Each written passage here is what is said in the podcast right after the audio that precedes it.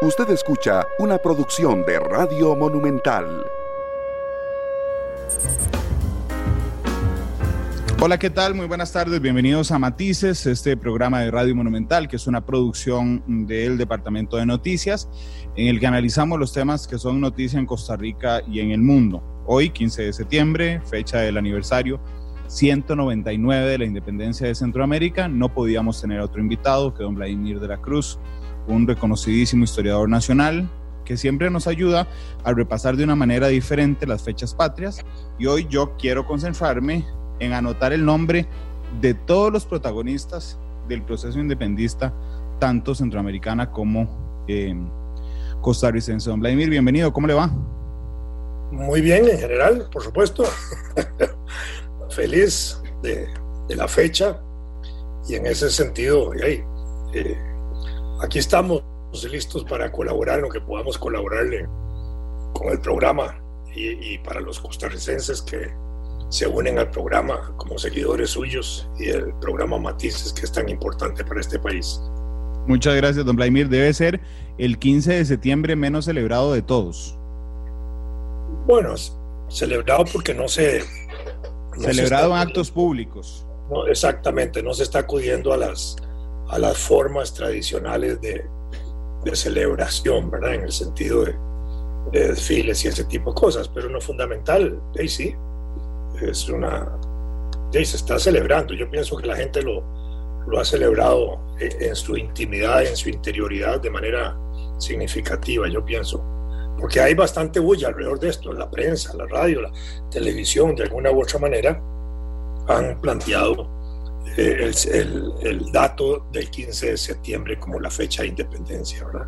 Que es lo que se celebra regionalmente en toda la región. Sí, un, un proceso que inició, y a mí eso siempre me parece muy paradójico, eh, con la invasión de Napoleón a, a, España, ¿verdad? Es decir, siendo España, digamos, nuestro, nuestro dueño colonial, es invadido por las fuerzas de Napoleón, don Vladimir. Fue invadido desde 1808 hasta 1813-14, que dura la, ocupación española, donde fue eh, eliminada durante ese periodo la autoridad monárquica. Eso fue muy importante. ¿Por qué fue importante la invasión napoleónica? Porque eh, obviamente impuso durante un breve periodo un republicanismo en España impuso la constitución de Bayona, que fue el, pacto también por el cual se depuso a, los reyes ahí de España, y porque hizo también reunir a, a las Cortes de Cádiz, en parte, esa es una consecuencia de la ocupación. Pero ahora vamos a lo otro, es que la ocupación eh, francesa de España produjo una reacción interior en España ¿Cuál reacción? De ahí la de oponerse a la ocupación y considerar por parte de los españoles que esa ocupación era contra la independencia de España, contra la libertad de España, y los llamó a luchar por la independencia y para eso se desarrollaron juntas, movimiento juntista en España que tuvo repercusiones a la América, que fue importante. La iglesia colonial española, que era la iglesia que defendía al rey, al monarca, no solo en España, sino en todo el continente, convoca a los curas, a los sacerdotes en España a protestar contra la ocupación francesa, a pedir la independencia y la libertad de los españoles. Y gira instrucciones, oye qué interesante esto, Fernando, gira instrucciones para que la iglesia en el continente americano también mueva a sus sacerdotes para luchar contra la ocupación francesa en España, porque en el continente lo que había era únicamente la religión católica, era la única aceptada, establecida, se prohibía otro tipo de prácticas religiosas y los sacerdotes jugaban su papel importante. Entonces, en, en España como en América, la iglesia se suma al proceso, ahora digámoslo así, de la independencia de España, de la opresión y dominación española, pero al mismo tiempo en América ya veníamos también desarrollando movimientos antiespañolistas y en paralelo la lucha contra la dominación francesa era similar a la lucha contra la dominación española. La lucha por la independencia de España era similar a la lucha por la independencia de América. La lucha denunciando la opresión que significaba una ocupación extranjera era igual a la lucha que se estaba dando en América. Entonces se estimula en ese sentido a los eh, patriotas latinoamericanos para que impulsen en ese mismo periodo la, la, lucha por la independencia del continente. Aquí hay un, aspecto que no ha sido bien estudiado, me parece a mí. Lo voy a dejar ahí porque yo creo que hay que darle un poquillo más de pensamiento, incluso yo mismo. Es que el periodo de la ocupación francesa de España no hizo que, eh, que Francia se apropiara, digámoslo de esa manera, de las colonias españolas en el continente americano y hubiera proyectado, al menos durante esos cinco años o seis años de ocupación, algún, algún impacto francés en las colonias. No, a pesar de que ya estaba desde 1804 la independencia de Haití, que era muy importante porque era la independencia de Francia y además una independencia generada por un movimiento totalmente negro de lo cual conmueve todas las islas del Caribe que estaban dominadas por potencias coloniales, Inglaterra y Francia principalmente, de, condiciones de, de, población dominada negra en esas zonas. Y eso tiene su impacto. ¿Por qué? Porque la independencia del Brasil va a servir también de apoyo a la independencia de Venezuela, por ejemplo. Bolívar mismo se apoya en los líderes de la independencia de Brasil y usa el territorio de, Venezuela y usa los territorios de Haití ocasionalmente para estar allí a resguardo. Entonces eso tiene su importancia, pero entonces esa valoración de la ocupación francesa de España no la hemos analizado adecuadamente al continente. Quizás no tuvo ninguna influencia, eso puede ser también, pero solo la ocupación de Francia ya significaba que en el concepto de dominación que había, América perteneció a Francia durante la ocupación francesa y eso no lo destacamos a veces. No, de hecho, eh, yo tiendo a usar mucho esta palabra, don Vladimir, pero es que me parece inevitable en este caso. Es una enorme paradoja eh, que el país, España, digamos que se consideraba oprimido, invadido, dominado, conquistado por las fuerzas de Napoleón, sea el mismo que, que, que en el mismo momento oprime, coloniza, eh, e invade los, América. Es, es, es, una paradoja histórica impresionante que los españoles luchen contra su independencia, ¿verdad? Si pensar que ellos estaban haciendo exactamente lo mismo que las fuerzas napoleónicas, pero aquí en América. Sí, claro, exactamente, es una contradicción, una paradoja. Pero eso era lo importante porque eso sirvió también al movimiento independentista de aquí y sirve, esto yo creo que es importante también, para que sacerdotes en ese momento de la ocupación francesa, por las instrucciones que había dado la iglesia al continente de luchar contra esa ocupación, no solo luchen contra la ocupación francesa, sino que tienen más claro el panorama de luchar contra la dominación española. Entonces uno encuentra a los curas en México, Hidalgo y Morelos, por ejemplo, y los curas en Centroamérica también, que empiezan a manifestarse, porque la iglesia como institución oficialmente era monárquica las autoridades, pero los curas en el momento en que la iglesia les dio la libertad de luchar contra la dominación, también empezaron a luchar contra la dominación española. Y no es casual en ese sentido, ahí juegan un papel muy significativo e importante. Pero ya, se venía viendo los movimientos antiespañolistas en, en, en Centroamérica. Uno de esos me parece inspirado además en un interés económico. Todas nuestras exportaciones tenían que ir a España y estábamos impedidos, por ejemplo, de negociar directamente con Gran Bretaña, por ejemplo. Es cierto, porque, digamos, España, durante el proceso de su imperio colonial, impuso una política monopólica en todo sentido. Vamos a ver, monopolio del poder, solo los españoles dominaban. Monopolio en la religión, solo la religión católica, que era la de los españoles, se impuso en el continente. Monopolio del idioma, solo el español.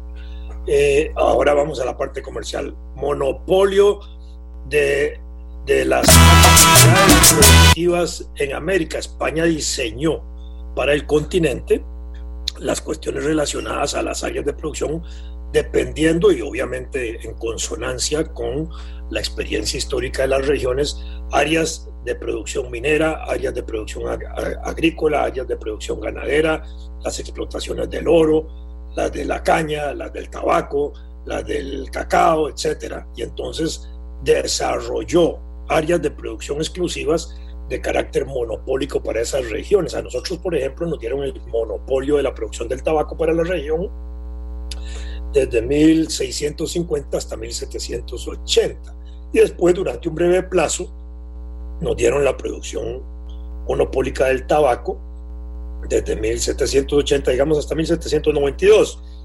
Eso por un lado. Entonces eso empezó a diseñar. Esto es una cosa que llegó hasta el siglo pasado, hasta, hasta 1980. Diseñó regiones o países después que estaban basados en una sola producción fundamental. Entonces nosotros tuvimos en una época el, cacao, el tabaco, el tabaco se proyectó a la vida independiente en los primeros años, después tuvimos un poco de minería a principios del siglo XIX, después la expansión del café como producto principal, a eso se agregó después caña de azúcar, ganadería en la zona de Nicoya y eso, y llegamos a 1980 con tres o cuatro productos de exportación fundamentales, pero otros países dependían de uno o dos productos fundamentales.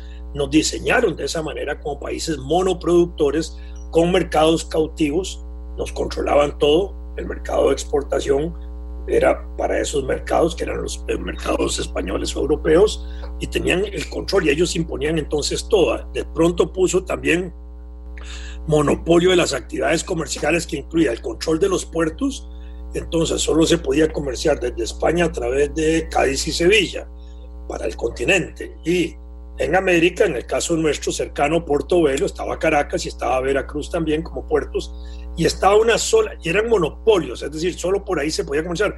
Igual que como funcionan hoy los aeropuertos, solo a través de determinados aeropuertos hay conexiones internacionales, otros no funcionan así. Y se estableció incluso compañías mercantes monopólicas de España como la Quipuascuana que tenía sede ahí en Caracas, todavía existe el edificio, y en 1713, a propósito ahora de su inquietud y pregunta, eh, España, debilitada en la, realidad, en la realidad europea, se vio sometida a firmar los tratados de Utrecht con Inglaterra y mediante esos tratados eh, autorizó los transportes de continente a continente con ruta con empresas inglesas y estas empresas inglesas que empezaron a comercializar, a llevar gente y mercaderías y traer, eh, empezaron también a introducir en el continente las ideas liberales. ¿Cuáles? Y hay las de Rousseau, las de, las de Hobbes, Locke, después las de Adam Smith, de Ricardo, de libre comercio. Y en el contacto que empezaron a tener con los productores americanos, empezaron a meterles el gusanillo de que comerciaran libremente con Inglaterra que les pagaban mejor y los eh, productores locales americanos, que generalmente eran criollos, empezaron a pedir autorización de comercio, de libre comercio con Inglaterra y después con Francia, y eso no se los permitió España. Al no permitírselos y aquellos que encontraban que eso era mejor posibilidad de realidad comercial para ellos, entonces, ¿qué ruta les quedaba? De luchar por la independencia para poder tomar decisiones propias en materia de comercio y de producción. Y entonces se convierte eso en una de las causas de la independencia, muy bien dicho por usted en ese sentido. Y en América Central, ahora vamos a América Central, a Centroamérica quiero decir, en Guatemala desde finales del siglo XVIII, en, la prensa guatemalteca, que ya había prensa, ahí se eh, divulgaba parte del pensamiento económico de Smith, de Ricardo y de Quesnay, el ministro de Francia. Entonces aquí se conocía eso y en ese sentido eso se, se, se, se desemboca en un proceso de concientización alrededor de ese tipo de cosas. En el caso nuestro no hubo una contradicción tan aguda en esa dimensión, pero sí en la región centroamericana esas ideas eran de, flujo. Tanto así, Randall, que cuando ya independientes nosotros, ¿verdad? en, pocos días, desde el 29 de octubre, cuando se declara la independencia de Costa Rica, cuando se crea la primera junta de delegados, allá por 1800, mil, sí, sí, mil, en, noviembre de 1821, del 11 de noviembre, ahí se ordena redactar la primera constitución política de Costa Rica, que es, que la del 1 de diciembre de 1821, tres semanas después, de, un mes después de haber declarado independencia y tres semanas después de eh, haber ya establecido el primer gobierno provisional que dura hasta el 1 de diciembre y redactamos una constitución que lleva por nombre Pacto Social Fundamental Interino de Costa Rica o Pacto Concordia. La idea del, del Pacto Fundamental y del Pacto Concordia, ¿de dónde venía? De John Locke, de Hobbes, de Rousseau, de Montesquieu, de todos ellos, que era ya el conocimiento de lo que era la voluntad popular, la soberanía popular, la delegación de voluntad en un gobernante, la idea de un pacto en forma de constitución donde había una voluntad expresada para el mejor gobierno de una comunidad, de la organización social, etcétera. Yo creo que esto es importante y eso es resultado de ese, del impacto en parte de ese de esas eh, rutas comerciales que se abrieron con Inglaterra y las ideas que empezaron a penetrar de tipo liberal en ese momento. Don Vladimir, hay un momento antes de nuestra independencia donde el continente americano está prácticamente dominado por España, es decir, Suramérica con excepción de Brasil, eh, Centroamérica por supuesto y, eh, y Norteamérica con excepción de Estados Unidos y Canadá, ¿hay, ¿hay algún momento donde España tenga el control de todo? No, ninguno. Por eso, excepto Brasil. España llega al continente primero que todos los demás países europeos o reinos europeos, ¿verdad? Ajá resultado del impacto y empiezan a producirse los viajes y se produce, digamos, la llegada de los portugueses a Brasil y empieza también el, proceso de salir de Inglaterra para ir a colonizar Estados Unidos, eh, entonces Inglaterra para allá, pero llegando a las islas del Caribe, ahí van a llegar obviamente españoles, pero van a llegar también franceses, van a llegar ingleses y que terminan dominando y ejerciendo control de algunas de esas islas todavía holandeses, ¿verdad?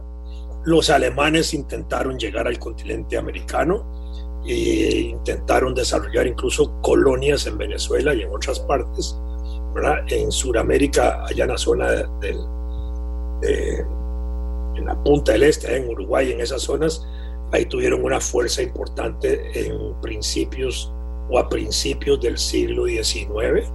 Ahí hubo importante, hubo una proyección de las otras potencias en ese sentido coloniales europeas y marítimas, porque eran países que también tenían flotas marítimas de proyección. Con Inglaterra, con Francia y con esos otros países europeos, excepto con Portugal, no hubo un gran conflicto en la determinación de a quién le pertenecían los territorios. Eso se produjo con Portugal.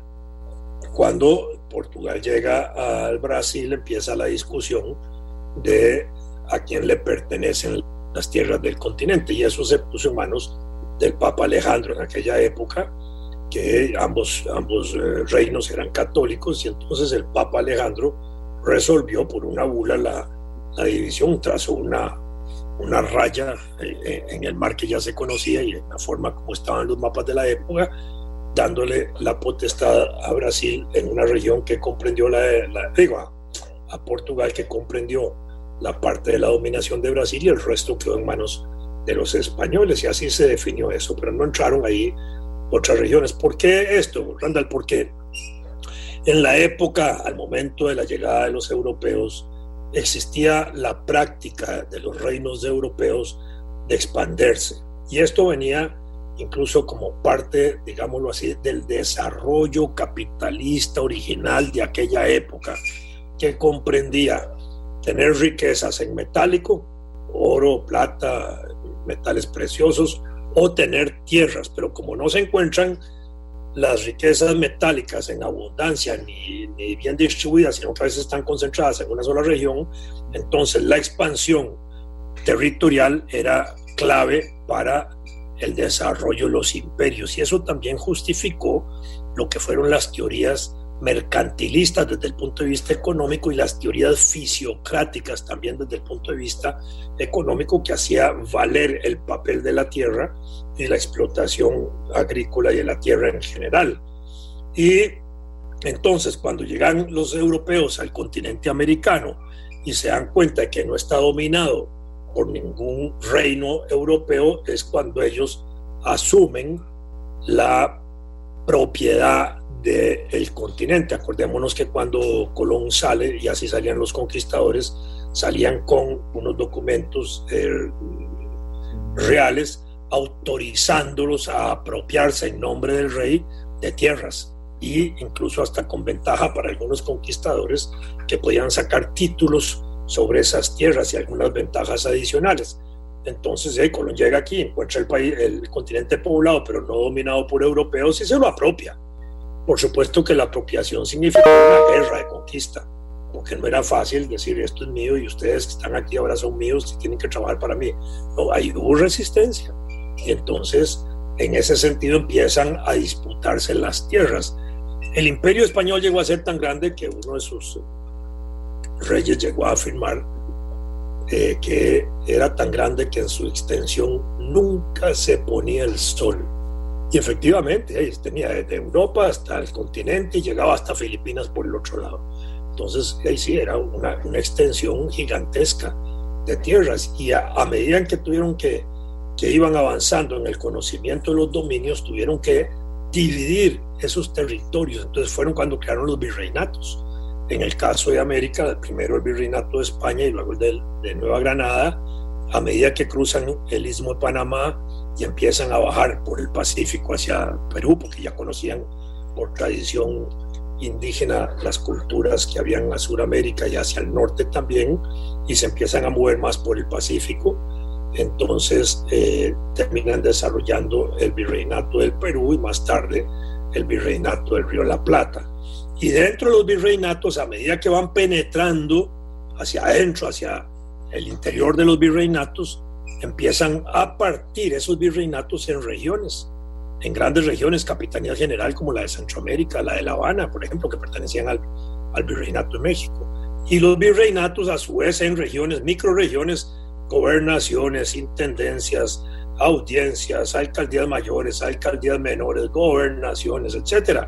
Y a, y, a la medida en que iban partidos como el de Nicoya, y en la medida en que iban desarrollando ese tipo de administraciones, iban multiplicando sus autoridades políticas, religiosas, militares, tributarias, de todo tipo, porque era ya la reproducción ahora del aparato del poder colonial, porque necesitaban ejercer por lo menos dos cosas, control de tierras y control de hombres dentro de esas tierras, y vinculado a eso, control de las actividades económicas y de las riquezas productivas que habían en cada región. Y entonces así se va desarrollando el imperio español, el imperio portugués, los imperios ingleses, franceses, etc. Usualmente, esto es interesante, usualmente en esa expansión territorial, cuando era hacia el Asia, principalmente hacia las regiones de la India, se usaba el concepto del sátrapa, eso era más hindú que otra cosa, que era la autoridad conquistadora colonial que se ponía en el extremo del territorio, ahí donde ya no se podía avanzar más, porque ese era un verdadero dictador.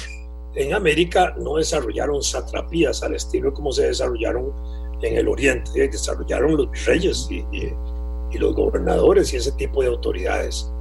Y de paso metieron toda la otra institucionalidad, la jurídica, la religiosa, etcétera, el idioma, que eran parte de los procesos de dominación de la época. Don Vladimir, pero hay un momento de mayor extensión española donde España tiene el control de México, Guatemala, El Salvador, Honduras, Nicaragua, Costa Rica, Panamá, Colombia, Venezuela, Bolivia, Uruguay, Argentina, Ecuador, Chile, Paraguay y Perú. O sea, es decir, hay, un, hay un momento donde... Y también hacia el norte, la Florida. Ok, pero hay un momento... Y, y la otra parte en el momento de mayor extensión. ¿Ah? Digamos, hay un momento de mayor extensión cuando tiene el control de todos esos países, porque es que lo que quiero reflejar es que cuando llega la independencia de Centroamérica, realmente la independencia no era una idea súper novedosa, ya Sudamérica había pasado por eso, Haití lo había pasado de Francia, eso, o sea, ¿cuál es el último momento donde tiene una expansión completa? Expansión completa. ¿En, qué sentido? Es que no le capto bien la idea entonces. No se preocupe, cuando tienen todos estos países que le dije al mismo tiempo, porque digamos, cuando llega nuestra independencia, ya Sudamérica se ha, se ha independizado. Bueno, eso es un proceso, es decir, la independencia de Sudamérica, por supuesto que es un proceso que también se va desarrollando en tiempo, desde finales del siglo XVIII.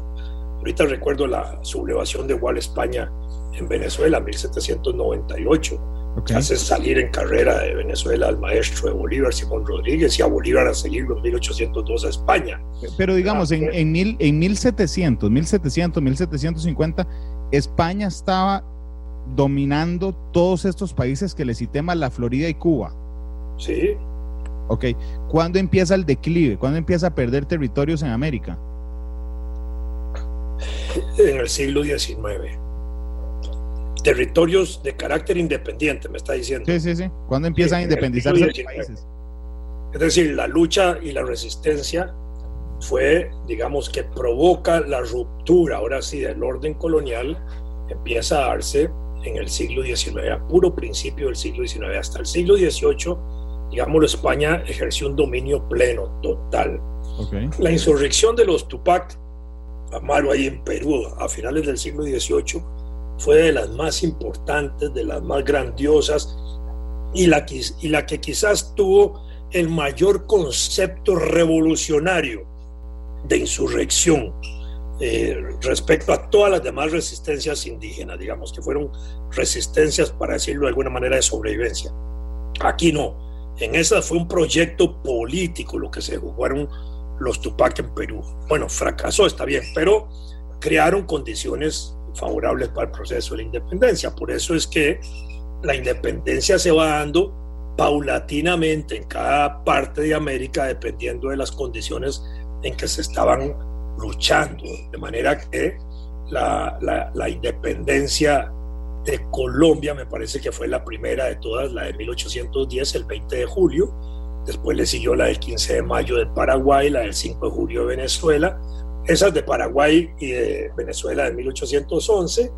Después siguió la del 7 de septiembre en Argentina de 1816, la del 12 de febrero de 1818 en Chile y llegando a la independencia de la Capitanía General de Guatemala. Si uno, curiosamente, ahí nos meten a todos, a Costa Rica, Salvador, Guatemala y todos como, como 15 de septiembre.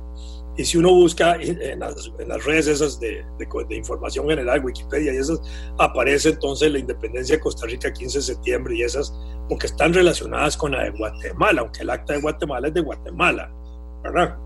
Y después de, la independencia de nosotros, siguió la de México, que es de 26 o 27 de septiembre, me parece, del año 21 también, la de Panamá, que también se hace en 1821, solo que la declaración de independencia de Panamá, que fue el 28 de noviembre de 1821, inmediatamente se anexan a Colombia y eso hace que se opaca la independencia de Panamá y se pierde la fecha, porque la que se celebra como fecha de independencia de Panamá ahora es la fecha de independencia de Colombia y no la original que había sido establecida justamente también en 1821 casi simultánea con nosotros. República Dominicana, primero de diciembre de 1821, y después siguieron las, de, las posteriores a las nuestras, las del 22, 7 de septiembre de, del 22 de Brasil, que se de Portugal, Ecuador el 24 de mayo de 1822, Uruguay el 27 de agosto de 1828, que fue de las más tardías y así se desintegra el imperio colonial español. En 1830 ya no le queda territorio en, en América. Técnicamente no, pero abrigaban, abrigaban la esperanza de reconquistarlo. Incluso hacia 1828 hubo intentos de España de organizar ejércitos para reconquistar las tierras. Obviamente no se desarrollaron ni se produjeron en la práctica esos movimientos. Ok, entonces llegamos a inicios del siglo XIX, es decir, al año 1800, con varias cosas, con una muy reciente revolución francesa, con una muy reciente independencia de los Estados Unidos, con las ideas liberales que, que nos llegaron a través del comercio internacional, con una interés, un interés económico efectivamente por la exportación directa y además por la pérdida de fuerza española producto de la invasión de las fuerzas napoleónicas. Así empieza el siglo XIX en Centroamérica y entonces empiezan los movimientos antiespañolistas. Y en Europa el impacto de la Revolución Francesa es tremendo, porque si así empieza en América, en Europa, se producen las revoluciones de 1820, donde está el famoso escritor aquel Lord Byron, que muere además luchando por desarrollar el republicanismo y eso. Están las revoluciones de 1830 y todavía las revoluciones de 1848 que imponen que están ahí bajo el, Napoleón III, ¿verdad? En ese periodo, pero es un proceso revolucionario extraordinario, tratando de establecer regímenes republicanos en todo el continente. Eh, ya para nosotros no, porque ya estábamos en ese proceso, ¿verdad? Y digamos, Pablo Alvarado, el tico que está en Guatemala, él está, si me permite la palabra, carboneado, influenciado por las ideas liberales, por los intereses costarricenses, porque hay muchos costarricenses entonces que en ese momento están apoyando la independencia, porque es por, la, ocupación española y, y, por los procesos independentistas del sur también. Es decir, hay un momento donde Pablo Alvarado dice, hey, todos los astros están alineados para que nos independicemos nosotros, don Vladimir. Tuvo la visión, Pablo, efectivamente, y quizás el conocimiento también por la prensa del guatemalteca de la situación que había. Y entonces es cuando él, digamos, pronuncia y escribe sus primeros panfletos alusivos al antiespañolismo y la independencia, por supuesto, y se convierte en lo que él mismo dijo que él era el primer grito de independencia de la región, ¿verdad?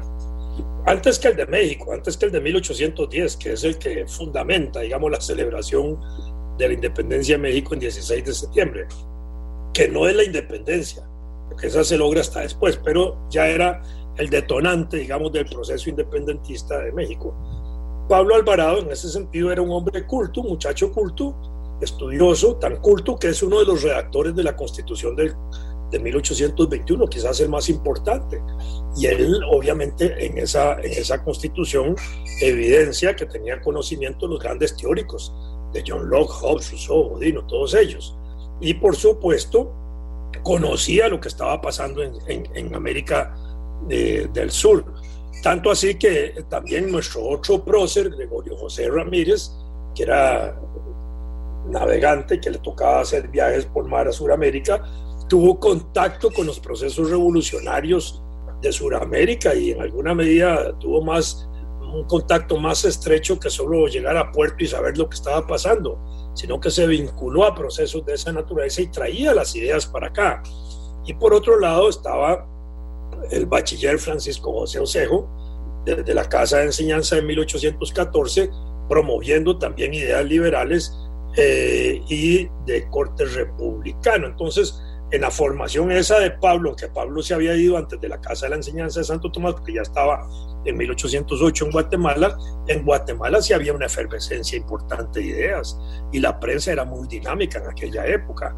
Y en los días de la independencia, pues hay periódicos ya eh, atizando, digamos, eh, moviendo a la conciencia de los guatemaltecos y el norte de Guatemala, Chiapas, Oconusco, Ciudad Real y toda esa parte estaba agitada por el proceso de independencia de México y esos lugares que eran parte de la capitanía en la parte norte de Guatemala declaran la independencia antes que el 15 de septiembre. Entonces, cuando llegan las noticias de eso a, Guatemala, 13, 14 de septiembre, se agita la capital guatemalteca, juegan un papel extraordinario las mujeres de esa época, entre ellos Dolores Bedoya, que era la esposa de uno de los principales de Guatemala, y eh, se agita y se provoca una presión enorme ante una, digamos, alcaldía o cuerpo político que tenía sus dudas y sus debilidades, pero que finalmente el 15 de septiembre se alinean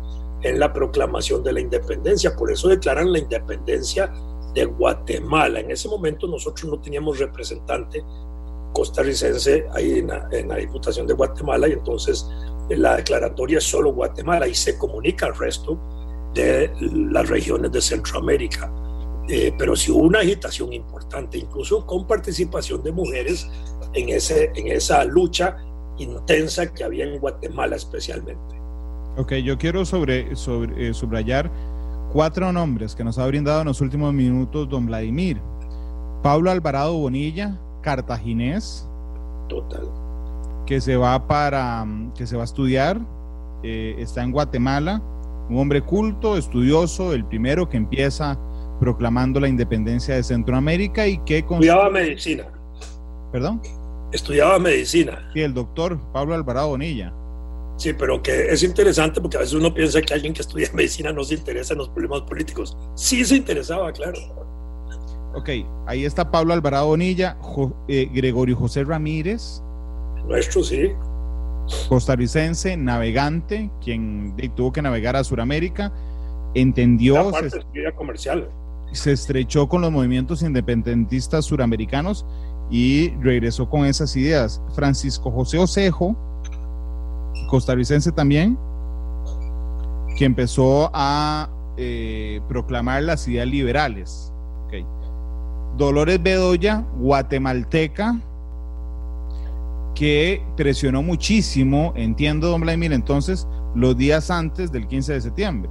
Movilizó ciudadanos, movilizó mujeres, desfilaba, es así de, por las tardes y las entrada la tarde-noche, esas sí desfilaban con faroles y antorchas y todo, porque ahí se reunían tarde.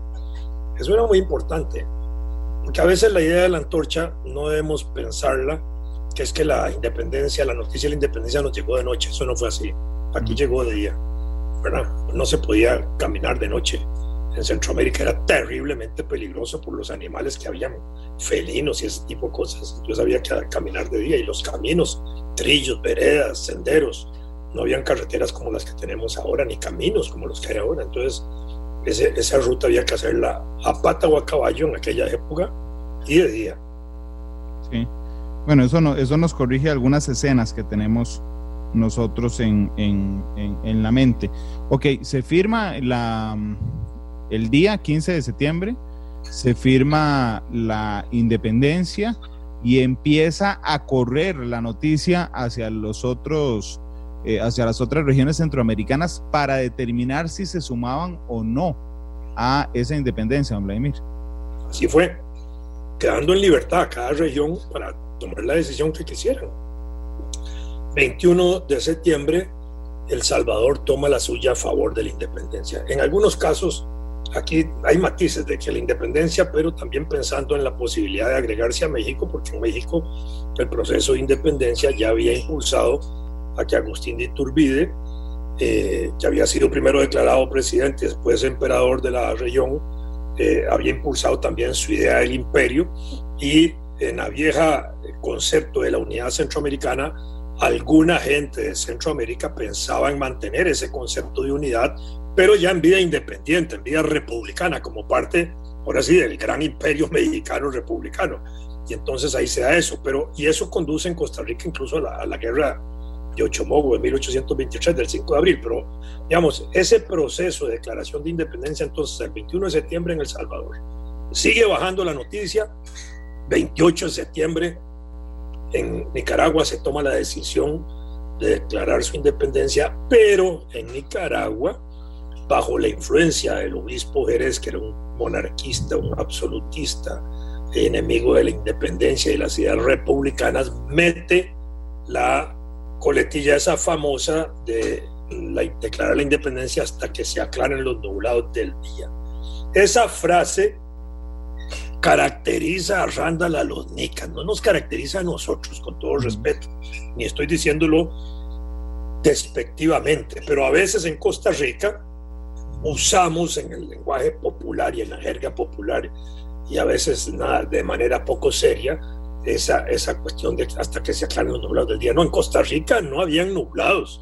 En Costa Rica quienes tomaron la decisión de la independencia estaban claros, absolutamente claros del acto de independencia. Incluso participan sacerdotes en la toma de la decisión de la independencia de Costa Rica, que eran anti-españolistas, que eran independentistas y quizás eso lo traían desde la época en que la iglesia había autorizado que se enfrentaron a la dominación francesa en España y les había quedado el gusanillo también de enfrentarse a la dominación española, porque no se puede entender de otra manera que en las primeras juntas de gobierno de Costa Rica entre 1821 y 1823 hubiera sacerdotes y dos de ellos presidieron las juntas por breve tiempo, es decir, presidentes del gobierno inicial republicano que estaba empezando. ¿Eso era por qué? Porque eran independentistas.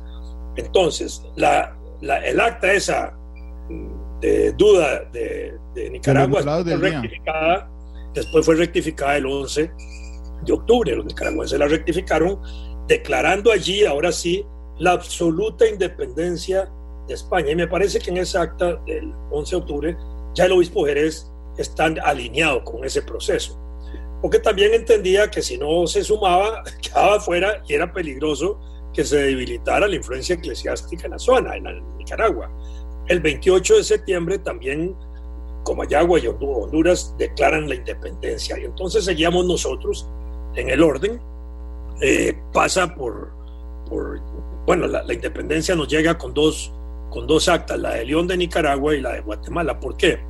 Porque desde las reformas borbónicas de 1780 y en los años siguientes, la administración colonial había sufrido algunas reformas, se habían creado los partidos y se había creado una división administrativa de la región centroamericana con una sede, con una diputación en, en León y otra en Guatemala. Nosotros estábamos vinculados a las dos, por eso nos llegan las dos actas a nosotros, la de León y la de Nicaragua. Por supuesto que la, primera que llegó fue la de los nublados del día, pero no, no impactó dichosamente eh, en, nublar la mente ni los ojos de quienes tomaron la decisión de Cartago el 29 de octubre. Y cuando llega aquí, el último gobernador de Costa Rica, Juan Manuel de Cañas, que era un déspota, ¿cómo se llama? Autoritario, Juan Manuel de Cañas, un déspota, un carajo horroroso para la vida interna, autoritario, opresor, Incluso eh, en Costa Rica lo llegaron a llamar terrorista. Es decir, era un carajo que imponía el terror para gobernar y, gobernó poco tiempo, porque el anterior gobernador murió aquí, entonces él le tocó asumir el puesto. Pero eh, el gobernador inteligentemente ya informa, pone el documento, los documentos a conocimiento de los pueblos de la región para que eh, los del Valle Central y fuera del Valle Central nombren delegados para eh, que se reúnan en Cartago el 29 de octubre y se tome una decisión importante allí. El 28 en la noche, eh, el 28 de octubre en la noche, ya estando los delegados en Cartago, allí se hace un acto muy importante entre la noche madrugada, digámoslo así, es que José Santos Lombardo le quita las armas al gobernador que tenía no había, digamos, un ejército colonial aquí importante, pero habían algunas armas para defender la administración colonial y José Santos Lombardo controla las armas del gobernador en la noche del 28. Me parece a mí que con un doble propósito. Por un lado, evitar que el gobernador las usara contra el proceso de independencia que se iba a declarar al día siguiente, que ya más o menos se sabía que iba a ser así, y para defender la independencia en caso de que hubiera habido necesidad de hacerlo con las armas en la mano.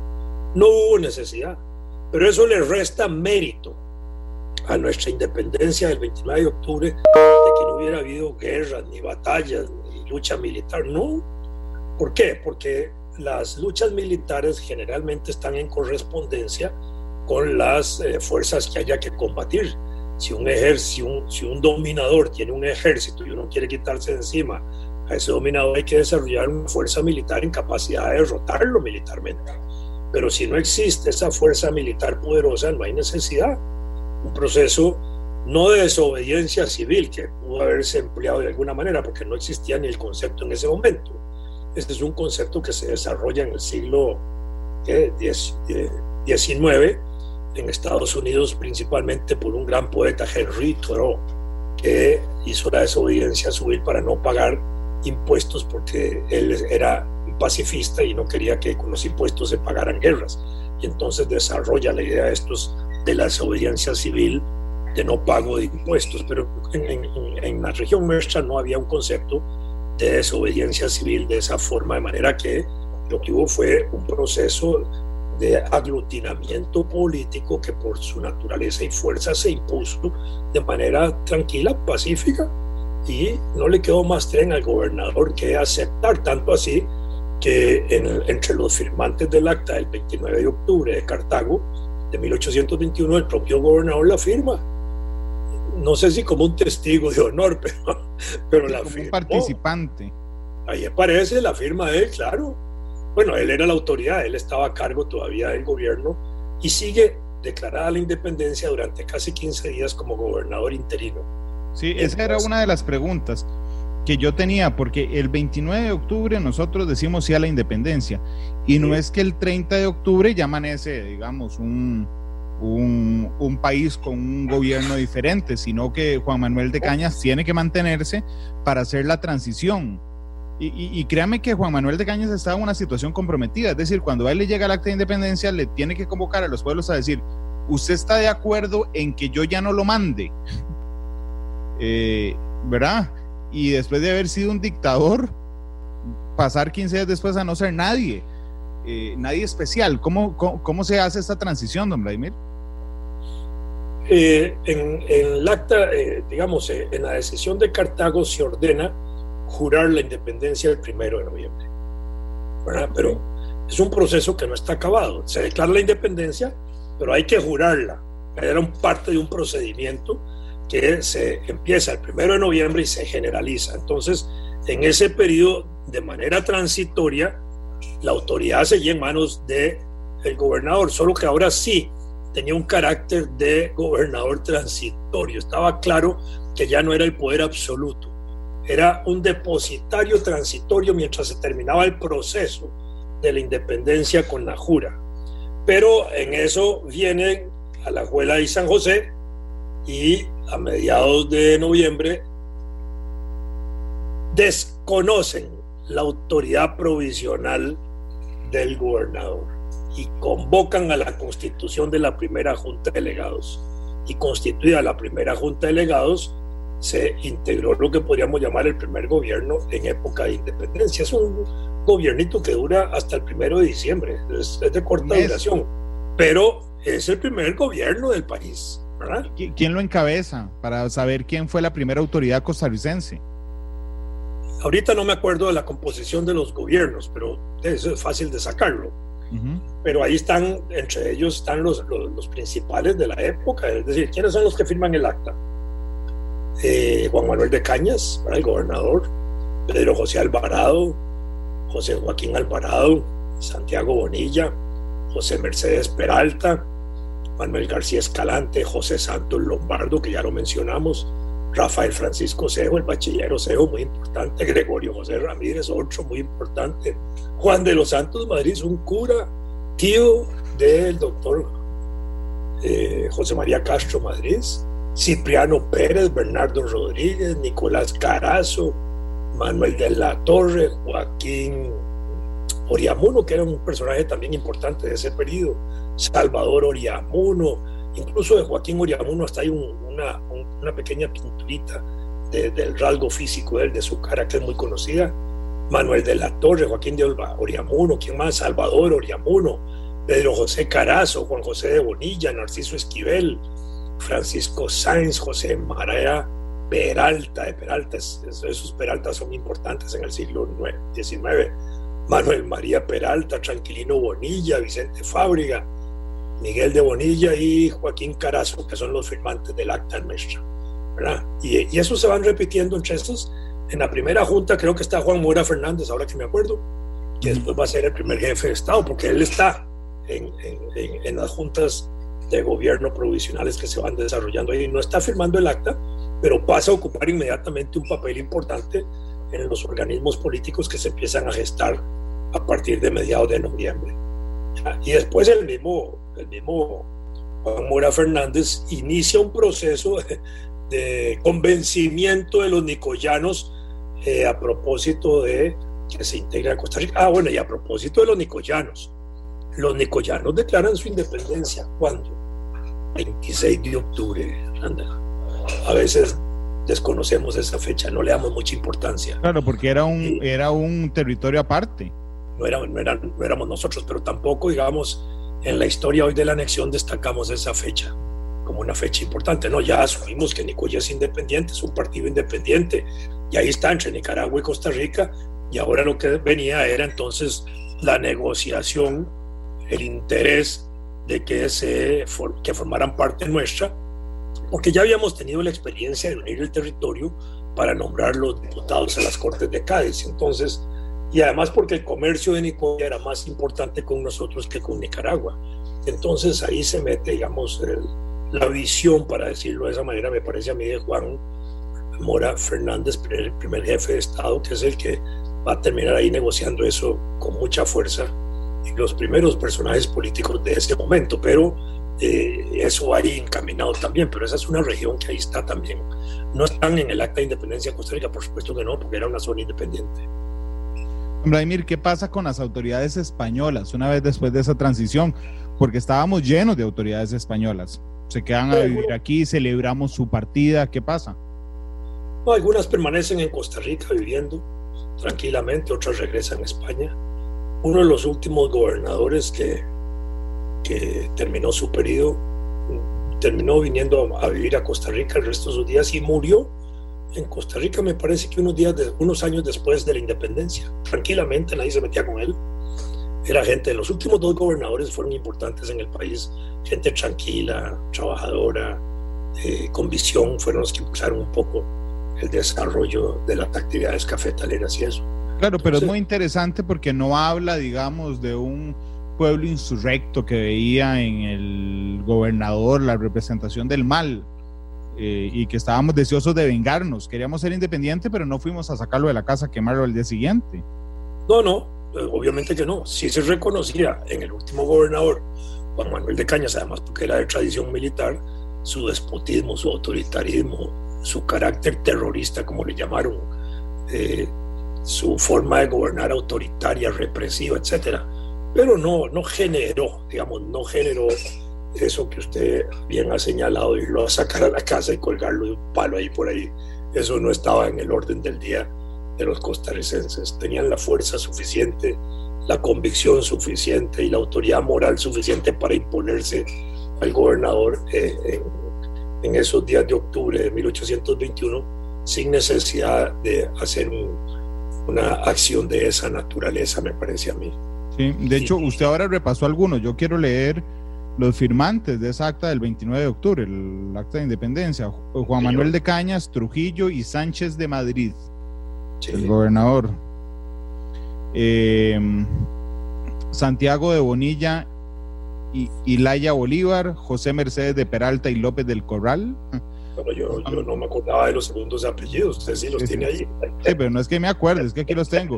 Los regidores ah, Juan José de Bonilla y Erdocia, Nicolás Carazo y Alvarado, Pedro José Carazo y Alvarado, Narciso Esquivel y Salazar, Vicente Fábrega y Arroche, Salvador de Oriamuno y Muñoz de la Trinidad, Félix Oriamuno y Jiménez, José María de Peralta y La Vega, Francisco Javier Sánchez Ulloa, Manuel de la Torre y Romero, José Antonio Echandi Hidalgo, José Santos Lombardo y Alvarado, Joaquín de Oriamuno y Muñoz de la Trinidad y el secretario del ayuntamiento Joaquín Carazo y Alvarado, pero también al ministro de Hacienda Pública Manuel García Escalante, el vicario eclesiástico Pedro José de Alvarado y Baeza y el cura párroco de Cartago José Joaquín de Alvarado y Alvarado. Bueno, eso, para mostrar que habían curas ahí porque eran independentistas. Por el, por, el, por el ayuntamiento de la villa de Ujarrás, Rafael Francisco Osejo. Sí. Eh, por la de Alajuela, Gregorio José Ramírez. Juan de los Santos Madrid y Cervantes por la ciudad de San José. Cipriano Pérez y Arias por Heredia. Bernardo Rodríguez por Barba, Miguel de Bonilla y Laya Bolívar por, los, por Bagaces, Esparza y los pueblos indígenas, y Manuel María de Peralta y López de Corral y Tranquilino de Bonilla y Erdocia. Es decir, todos firmaron, no hubo una resistencia en esa reunión del 29 de octubre, ¿verdad? No, no, fue un acuerdo que no se conoce una oposición a eso. Es un acuerdo importante. Eso le iba a decir, pareciera que nadie se opuso. No, no, lo que, lo que se va a materializar, digamos, la, la disidencia, la disconformidad va a ser en torno al deseo de anexarse a México, al imperio mexicano de Agustín, o de mantenerse separados del imperio. Cuando se produce ese conflicto que se llama entre republicanos e imperialistas en Costa Rica, que se expresa en esa guerra de Ochimogo del 5 de abril de 1823, estamos hablando de republicanos en ambos casos. Los imperialistas eran republicanos, no eran monárquicos y los republicanos eran republicanos en el sentido que no querían estar anexados al imperio de Iturbide, pero los otros eran republicanos dentro del concepto imperial, de organización imperial que tenía Iturbide. De manera que aquí no hubo una lucha monárquico-republicana, para decirlo de esa forma. Quizás pesaba, pesaba, me parece a mí, esa idea de la gran nación, del, del gran virreinato en la época colonial, ahora independientes, la Gran República a través del Imperio de Iturbide, como lo establece él, y de alguna manera lo que va a perdurar en ese proceso es la idea de la, de la Capitanía General ahora como Provincias Unidas de Centroamérica en un primer momento y luego como República Federal de Centroamérica en un segundo momento. A mí me encanta porque ahí uno nota muy fácilmente cuáles fueron las influencias del Pacto de Concordia, que es la primera constitución, uno nota claramente cuáles son las influencias y quienes participaron, digamos, de la redacción. En nombre de Dios Todopoderoso, Padre, Hijo y Espíritu Santo, ahí está eh, la, la, influencia católica, autor y supremo legislador de la sociedad. Después viene... ¿ah? E, e, esa idea era muy dominante. ¿Por qué? Porque la idea católica justificaba todo en nombre de Dios, por supuesto que sí. Incluso cuando Francia ocupa eh, España, la constitución de Bayona de 1808 establece y reconoce en ese sentido la religión católica como una religión de Estado, que pasa el concepto a Cádiz, probablemente ahora sí por la tradición meramente española, eso que usted acaba de decir, y pasa al Pacto de Concordia y el pacto de concordia se quedó hasta hoy. Sí, sí, sí, indudablemente, qué increíble. Y de hecho, el artículo 1 y 2 tienen que ver directamente con las ideas liberales. El 1 es la provincia de Costa Rica está en absoluta libertad y posesión exclusiva de sus derechos para constituirse en una nueva forma de gobierno y será dependiente o confederada de aquel Estado o potencia que le convenga adherirse bajo el preciso sistema de absoluta independencia del gobierno español y de cualquier otro que no sea americano.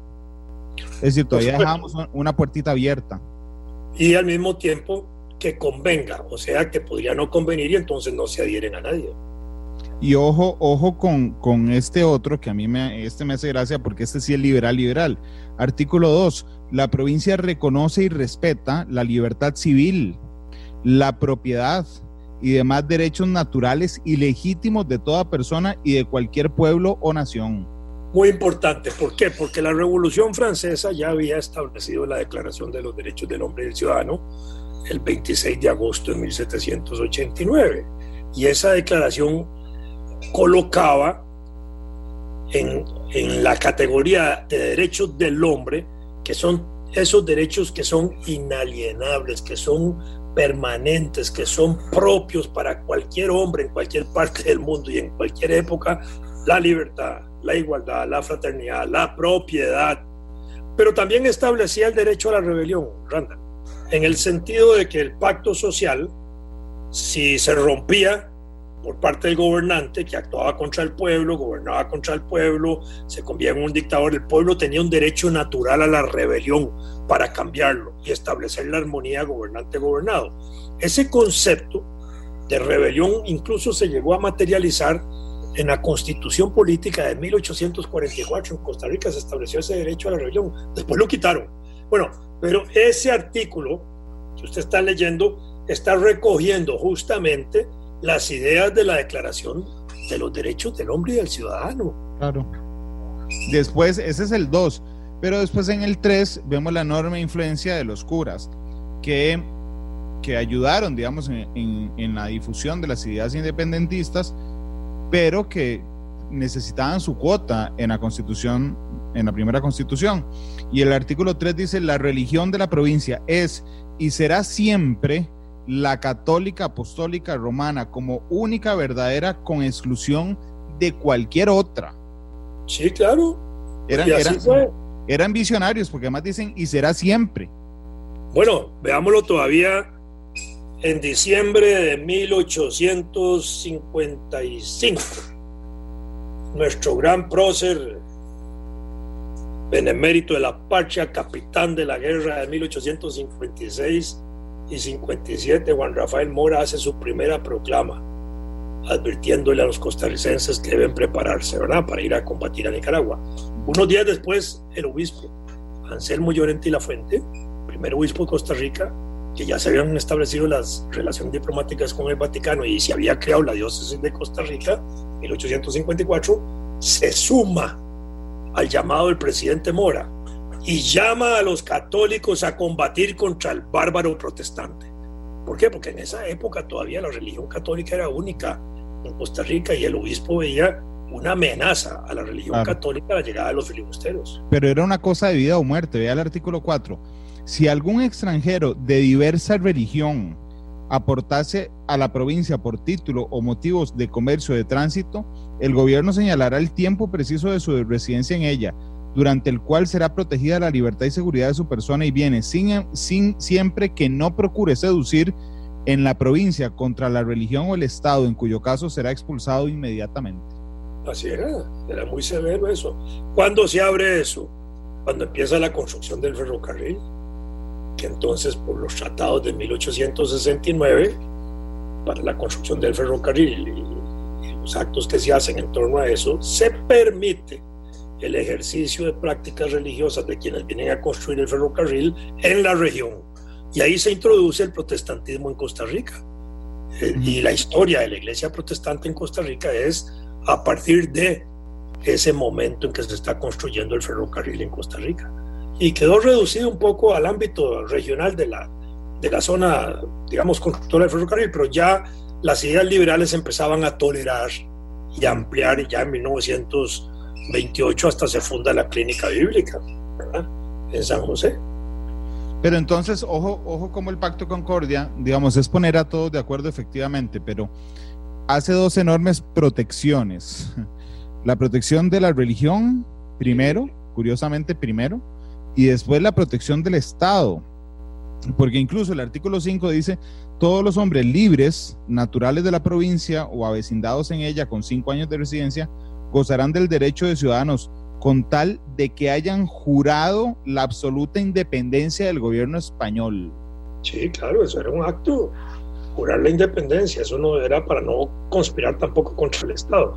Pero lo otro, el valor religioso era porque eso era dominante, era muy importante. Existía desde la tradición española colonial la idea de que la autoridad del gobierno venía de Dios. Por supuesto que el régimen republicano no, pero no estaba desarrollado eso como cultura popular, como educación popular todavía, como educación cívica, ciudadana. Entonces, por eso sigue pesando eh, esa idea de Dios como el que inspira, el que motiva, de alguna manera el que protege el proceso de la independencia. Y queda ahí grabado casi como uno de los primeros fundamentos de ese arranque republicano que tenemos nosotros. Y se mantiene en la juramentación de, de, las autoridades públicas, todavía hay una juramentación jurada por Dios. Sí. ¿Verdad? Así es. después se fue cambiando o, por tus, o por sus más sagradas creencias. Eso se ha agregado después, porque eso se ha ido estableciendo por, por prácticas institucionales paralelas, las universidades y otras que empezaron a meter esa coletilla, pero todavía sigue la idea de Dios lo ideal ahí sería, bueno, aunque se pusiera nada más, juráis por vuestros más sagrados eh, principios y, cosas así, siempre queda la, la palabra sagrada que tiene un carácter casi religioso, ¿verdad? Porque quizás se debería más bien establecer de la manera laica un, un concepto que era juráis por vuestros más altos valores, ¿verdad? Y en ese sentido uno puede tener los religiosos, morales, etcétera, ¿verdad? Sí, realmente a mí me hace mucha gracia el, el, texto del Pacto de Concordia, porque es, digamos, es muy rápido, pero es muy básico. en el sentido de que, de, que, de que apenas toca lo necesario a la espera, de hecho así lo dice, de adoptar la constitución de la nación a quienes nos vamos a unir. Sí, porque todavía quedaba el abrigo de esa posibilidad. Pero aunque sea básico, es una constitución que tiene que más de 100 artículos, fíjese ahí. ¿La tiene a eh, mano no? Sí, sí, sí, voy, voy por el 52, ya le digo, tiene 58. Bueno, 58, no, yo sí tenía idea que tenía más. Bueno, sí, pero al final de cuentas fue un documento redactado en tres semanas. Eso es lo más importante. La capacidad de aquellos hombres para redactar ese documento en la forma que lo hicieron. Es muy importante. Y, y, tal vez tenían ya conocimiento de las constituciones que se habían empezado a desarrollar en Sudamérica. Ya habían como, para ese momento, 1821, me parece que hay cuatro constituciones en Sudamérica. Entonces, sí, también eso podía influir en ese sentido. Y después venimos, después venimos con una evolución constitucional muy interesante, entonces, porque tenemos la constitución del 21, la primera, ¿verdad? Sí. Después brincamos a... 23. Ajá. 24. Ajá. Después ser 38 y 42, me parece. Ajá. Y después brincamos a 1870. 47, 48, 59. Ok. Y 70. que es la constitución liberal. Es la, sí, la que conocemos como la constitución más liberal, la época de guardia, ¿verdad? La del 71, que es una constitución muy, muy poderosa, muy 71, fuerte. sí. Que llega hasta 1949, ¿verdad? sí, que está basada en esa. ¿Cuál? La del 49, sí, está basada en sí, La del 49 está basada en el 71. Sí, sí, claro. Es muy importante. Solo que la del, la del 49 incluye, bueno, que también había sido incluida en el 71, el capítulo de garantías sociales, ¿verdad? Eh, que fueron los capítulos del 50 al del 50, del artículo 50 al 65, fueron 15 artículos que se metieron en la constitución del, del 71 en la reforma social, porque en la constitución del 49 las garantías sociales se ampliaron a 24 artículos, pero en, principio, digámoslo, el, ese proceso se mantiene único hasta 1949, ¿verdad? la constitución, porque de la constitución no se segrega que yo recuerde nada importante en aquella época más bien se le incorpora y se le fortalece con las garantías sociales en la década del 40. Y, y, la constitución del 49 recoge esa constitución, la reordena y la moderniza. Claro, pero además creo que somos uno de los países con más estabilidad constitucional de América Latina. Eh, eh, veámoslo de esta manera, Randall. El siglo XIX fue un siglo de construcción estatal. Hablemoslo para todo Centroamérica. Todos los países de Centroamérica inician un proceso de reconstrucción institucional y estatal. Y todos los países de Centroamérica entre 1821 y 1870 tienen un número de constituciones similares. Si nosotros tuvimos 10 constituciones en ese periodo, en El Salvador, en Nicaragua, Honduras y Guatemala tuvieron algo parecido. Y es una cosa verdaderamente sorprendente. ¿Por qué? Porque eso lo que ponía en evidencia era nada más el desarrollo de la organización político-estatal por un lado. Por otro lado, el desarrollo de las clases sociales que empezaban a emerger en la región. Y esas clases sociales en desarrollo y en gestación se planteaban el problema del poder, de manera que cuando un grupo de esos ejercía un dominio momentáneo, trataba de organizar el país con una constitución de acuerdo a sus particulares intereses. Usted me puede preguntar y pensar y decir, bueno, pero Vladimir, es que eran tan diferentes las constituciones. No, eran muy parecidas todas, tenían el mismo cuerpo, definían límites, definían ciudadanía, definían religión, definían educación, definían poderes públicos, quienes podían participar de ellos, los derechos, etcétera. Pero habían matices. Esos matices es lo que hacían que esas constituciones cambiaran. Entonces se produce una etapa constitucionalista de muchas constituciones que estaban en relación directa con esos conflictos políticos militares. Cuando Rafael Obregón Loría, nuestro gran historiador y mi maestro, hizo los estudios sobre los conflictos políticos militares de Costa Rica, para ese periodo, 1821-1870, no exagero si digo que casi 60 conflictos analiza él de distinta naturaleza, unos muy agudos, otros no tantos rebeliones, intentos de golpes de Estado, suspensiones de la Constitución, nuevas constituciones, eh, conflictos, el, conflicto de la capitalidad en San José, todo ese tipo de cosas. Además, el conflicto de las invasiones, Morazán por un lado y después eh, los filibusteros. Aunque Morazán, digamos, no podríamos interpretarlo como una invasión, pero su presencia sí fue extraña, digamos, en el momento, pero al final de cuentas fue parte de los conflictos. Entonces, cuando uno ve todo eso, ¿Qué es lo que está uno analizando? Y hay conflicto de poder, de grupos que quieren ejercer el poder, pero son conflictos que de alguna manera expresan el nacimiento de grupos de poder, de clases sociales que ya disputan el poder político, en una época en que no habían partidos políticos, porque los partidos políticos empiezan a desarrollarse hasta cuándo, hasta 1889-90, ¿verdad? Entonces, en ese sentido, en ese sentido, eso no, no funciona de esa manera. Claro, pero, entonces esas otras insurrecciones y golpes de Estado. Vea que hay 11 constituciones entre 1821 y 1871. Hay 11 constituciones. Y entre 1871 y 1949 solo hay dos constituciones, que es la del 71, la de 1917. Nada más. La que la de los Tinoco que vuelve, ah, o sea, que regresa la de 1871 y ya la de 1949. Pero tenemos eh, bueno, pero hay, 70 años de constitución. Tenemos una constitución, una, de 1871 al 49, haciendo excepción de la del 17, estamos de acuerdo. ¿A qué se debe eso fundamentalmente? Al movimiento liberal, en términos políticos, por un lado, que le da cohesión, unidad política al proyecto de gobierno a partir de 1870. Segundo, a la estabilidad comercial que ya se había logrado del país con Europa. Entonces hay una estabilidad comercial muy importante que le da, digamos, sustento a los grupos liberales que asumen el poder a partir de 1870. Y tercero, eh, esto sí, pongámosle atención a esto, a la visión de Tomás Guardia, de distribuir poder. ¿Por qué? Porque Tomás Guardia fortalece el régimen municipal. Y al fortalecer el régimen municipal y alcaldías y todo eso, distribuye poder. Y entonces al distribuir poder, resta poder a la lucha por el poder ejecutivo nacional.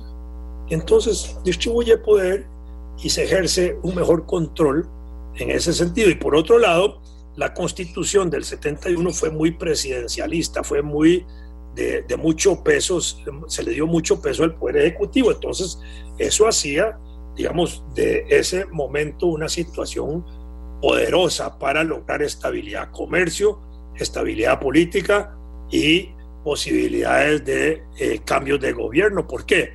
Porque en ese periodo, en la práctica, desde esa época, después de 1882, digámoslo de esa manera, cada cuatro años cambiaban los gobiernos. Entonces, se establece una estabilidad institucional muy importante.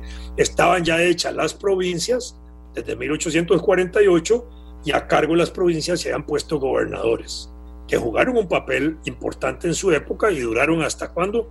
Hasta el gobierno de José María Figueres. Ahí fueron las últimas gobernaciones en 1994-98 que existieron. Pero de ahí se eliminaron. Quizás habría que volver al régimen de gobernaciones. Se luego hay como una inquietud para pensarlo, porque de pronto podría ser interesante, pero el, entonces, después de que eliminan las gobernaciones, el Poder Ejecutivo pasa a jugar un papel directo sobre las municipalidades, control directo, presidente, alcaldes, y juega un nuevo proceso de control institucional y político y de reglas políticas desde el Poder Ejecutivo Nacional mientras que antes había que filtrar a través de los gobernadores, que eran como la autoridad superior de la provincia. Este programa fue una producción de Radio Monumental.